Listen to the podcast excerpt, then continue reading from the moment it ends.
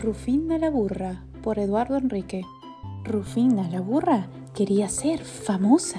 Al pasar el circo por el pueblo, vio una orgullosa cebra y quiso ser como ella. Un día, cuando pintaban la cerca, se recargó, sin hacer ruido.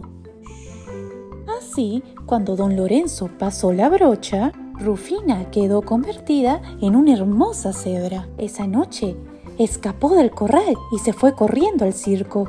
Con ustedes, Rufina, la cebra intrépida. Y corrió y corrió, tejiendo sueños en su cabeza. De pronto, una gota de agua cayó en su nariz. ¡Oh no! Empezaba a llover y buscó rápidamente un refugio. Cansada, mojada y triste, Rufina volvió al corral, pero fue en vano. La lluvia despintó sus rayas blancas. Ahí le contó a un burro amigo su historia.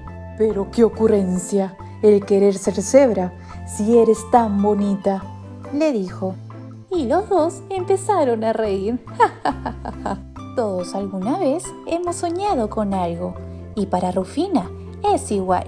Ella sueña con ser famosa y puede que un pequeño descuido sea el que le permita vivir su sueño. Colorín colorado, este cuento ha terminado. Espero que les haya gustado el cuento.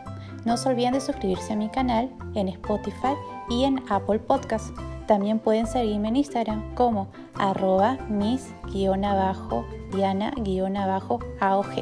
Nos vemos para una siguiente historia. Adiós.